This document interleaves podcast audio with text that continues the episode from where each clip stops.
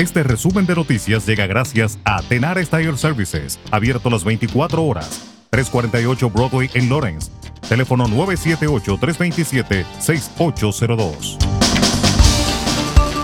Los funcionarios estatales de educación votaron este lunes para exigir que los estudiantes obtengan puntajes más altos en las pruebas estandarizadas para poder graduarse de la escuela secundaria en Massachusetts. La decisión de la Junta de Educación Primaria y Secundaria significa que la clase de 2026 será la primera en enfrentar los requisitos de puntaje MCAS más altos. Esos estudiantes deberán obtener una puntuación escalada de 486 en el examen de inglés, 486 en el examen de matemáticas y 470 en las pruebas de ciencia y tecnología o ingeniería.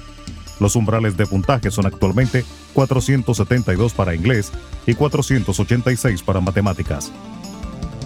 Y continuando con el tema estudiantil, los funcionarios de Educación y Salud Pública de Massachusetts no recomiendan mascarillas, pruebas de vigilancia de COVID-19 ni seguimiento de contactos para las escuelas durante el próximo año escolar.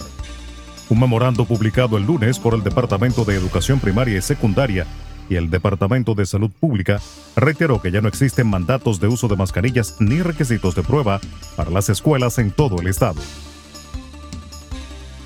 El expresidente de Estados Unidos Donald Trump dijo este lunes entender la tremenda ira que hay en el país por las casas de brujas que se están produciendo, entre las que incluyó el registro a su casa, aunque hizo un llamamiento a la calma. El país está en una posición muy peligrosa y una ira tremenda, como no he visto antes por todas las estafas tras este año de estafas y casas de brujas, ahora esto, dijo el expresidente Trump a Fox News. Un tercio de la población adulta de Estados Unidos vivirá a mediados del siglo en regiones donde el índice de calor superará los 50 grados Celsius, unos 122 Fahrenheit, debido al cambio climático según un estudio divulgado este lunes por First Street Foundation. Actualmente unos 50 condados en todo el país experimentan al menos un día al año con ese índice de calor. En 30 años, eso ocurrirá en más de mil condados, de acuerdo con el informe. Siete personas, entre ellas un líder sindical y un funcionario de la Autoridad de Puertos, fueron arrestados este lunes en Puerto Rico acusados de crimen organizado y extorsión contra compañías navieras. Entre los cargos que enfrentan los detenidos figuran violación de la ley de crimen organizado, fraude al sistema de salud, lavado de dinero y extorsión, explicó la portavoz del FBI en Puerto Rico, Limare Cruz. El gobierno mexicano anunció este lunes un nuevo plan para salvar a los 10 mineros atrapados en la mina de Sabinas, en el norteño estado de Coahuila, tras una inundación que complicó el rescate programado para el pasado fin de semana. Tras reducir los niveles de agua de la mina de carbón Pinabete, que se inundó tras el colapso de un muro de la vecina mina abandonada Conchas Norte, los rescatistas se disponían a entrar, pero ocurrió una nueva inundación el domingo, expuso Laura Velázquez, coordinadora nacional de protección civil. La presidencia de la República Dominicana, a través de la Comisión Permanente de Efemérides Patrias, con la participación del Ministerio de Defensa, Ministerio de Educación, la Gobernación Provincial de Dajabón y la Alcaldía del Distrito Municipal de Capotillo, conmemorarán hoy con diversos actos el 159 aniversario de la restauración de la República, donde se inició este movimiento de liberación nacional contra el Imperio Español tras la anexión en 1861 por el gobierno de Pedro Santana. Juan Pablo Uribe, presidente de la Comisión Permanente de Efemérides Patrias, informó que es la primera vez en décadas que un presidente de la República encabezará la celebración de esta gesta restauradora en el monumento del Grito de Capotillo.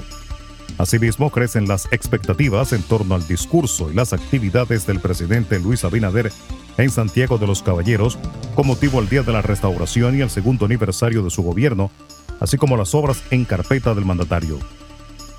El jefe del Estado dominicano pronunciará un discurso que se transmitirá por radio y televisión, en el que anunciará importantes proyectos y obras que ampliarán inversión oficial en Santiago y en provincias que conforman la región norte y el séptimo juzgado de la instrucción del Distrito Nacional ratificó este lunes la prisión preventiva a Fernando Rosa, uno de los imputados en el entramado de corrupción develado mediante la operación Antipulpo.